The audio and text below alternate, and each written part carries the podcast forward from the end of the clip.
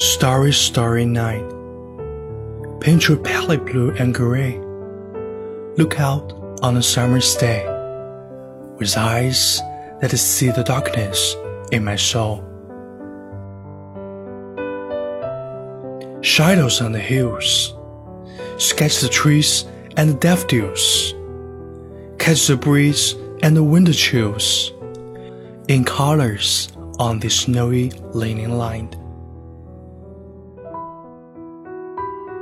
And now I understand what you tried to say to me. How you suffered for sanity. How you tried to set them free. They would not listen, they did not know how. Perhaps they will listen now. Starry, starry night, flaming flowers that brightly blaze, swirling clouds in violet haze, reflect in Vincent's eyes of china blue.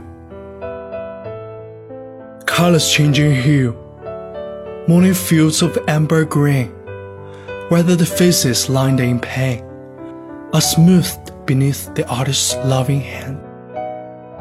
And now I understand what you tried to say to me. How you suffered for your sanity. How you tried to set them free. They would not listen. They did not know how. Perhaps they will listen now.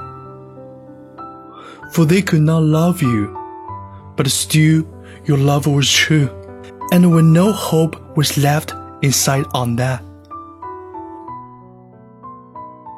Starry, starry night. You took her life as lovers often do.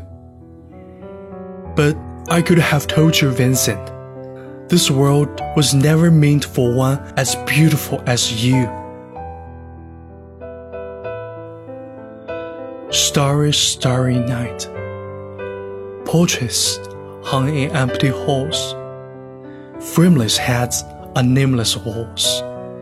With eyes that see the world and cannot forget like the strangers that you've met, the ragged man in ragged clothes, the silver thorn of bloody rose, lying crushed and broken on the virgin snow.